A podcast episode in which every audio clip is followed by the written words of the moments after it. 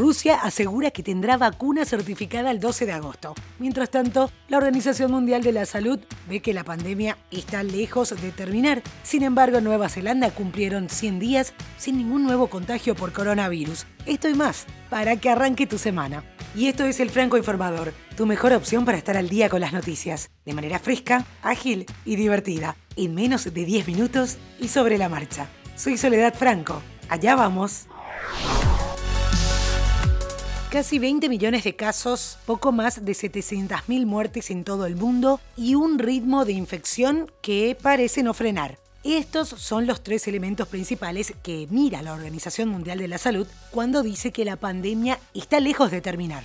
La OMS observa con mucha preocupación la fase de aceleración en América, particularmente en Estados Unidos y Brasil, también en ciertas regiones de África, donde el virus podría afectar a la población de sobremanera por las precarias condiciones sanitarias de muchos países. Estados Unidos, el país del mundo más afectado por el coronavirus, superó este domingo los 5 millones de casos, inmerso en un debate entre demócratas y la Casa Blanca por la decisión del presidente Trump de firmar unilateralmente medidas para paliar los efectos de la pandemia dentro de la economía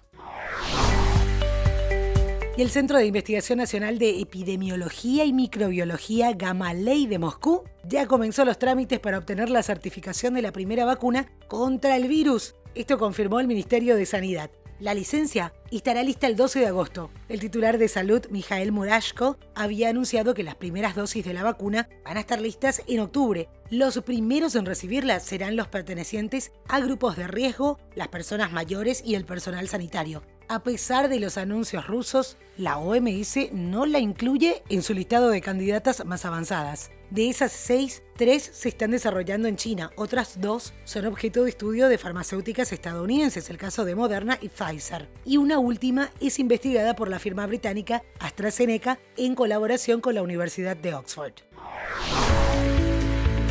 Nueva Zelanda cumplió este domingo 100 días sin ningún nuevo contagio por coronavirus. Actualmente, el país de 5 millones de habitantes tiene 23 personas infectadas con COVID-19. Todas fueron detectadas en la frontera cuando entraban al país y están en cuarentena. La Organización Mundial de la Salud considera al país ejemplar por haber eliminado con éxito la transmisión en la población. Los neozelandeses volvieron a un modo de vida casi normal, sin distanciamiento social y con público autorizado en eventos deportivos y culturales.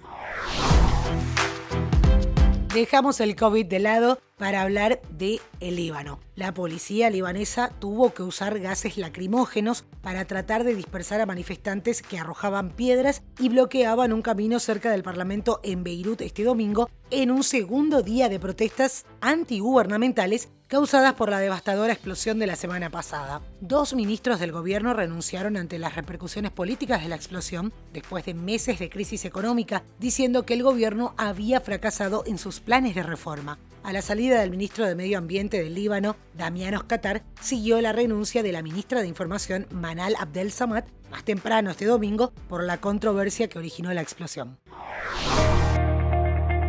Mientras tanto, Francia estableció un puente aéreo y marítimo para transportar más de 18 toneladas de ayuda médica y casi 700 toneladas de productos alimentarios a Beirut. Hay programados 8 vuelos. Los primeros habían partido el miércoles, al día siguiente de la catástrofe, y dos enlaces marítimos, según informó el ministerio en un comunicado.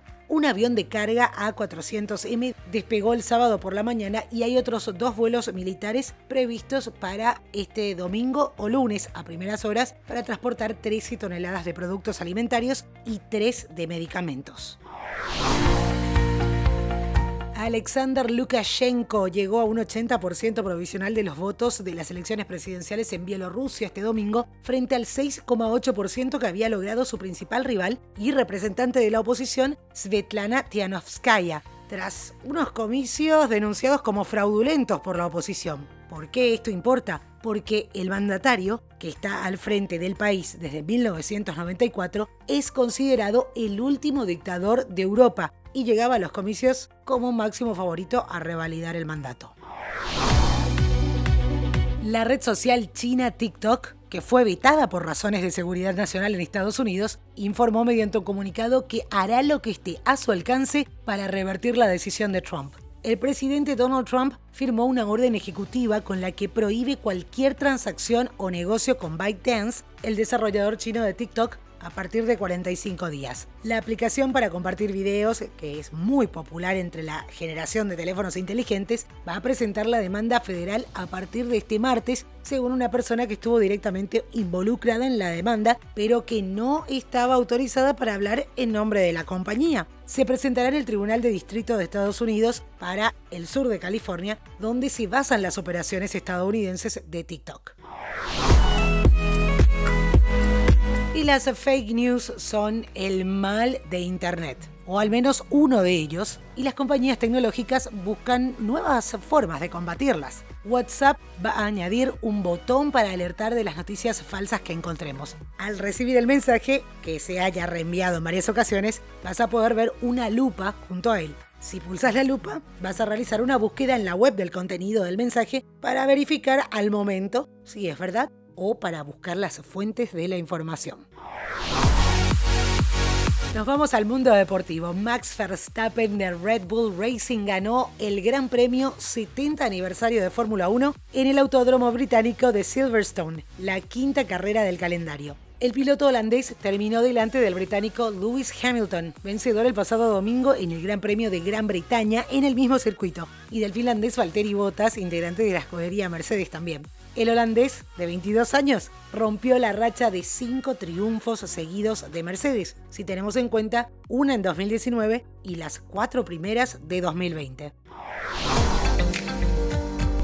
Cuatro meses y 23 días después de que fuera suspendido el campeonato uruguayo tras la declaración de emergencia sanitaria por COVID-19, el país volvió al fútbol y nada menos que con un clásico entre Peñarol y Nacional, que terminaron repartiéndose los puntos tras un empate de 1 a 1.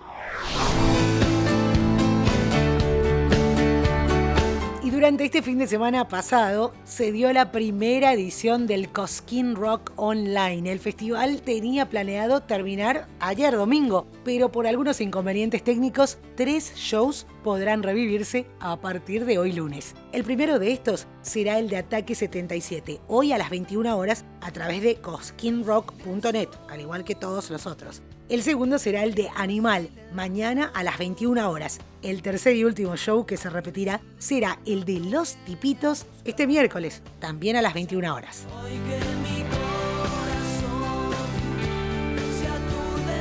Y esto es todo por hoy, ya estás al día con las noticias. Te agradezco por hacer del Franco Informador parte de tu rutina diaria de información. Te espero nuevamente, mañana a primera hora.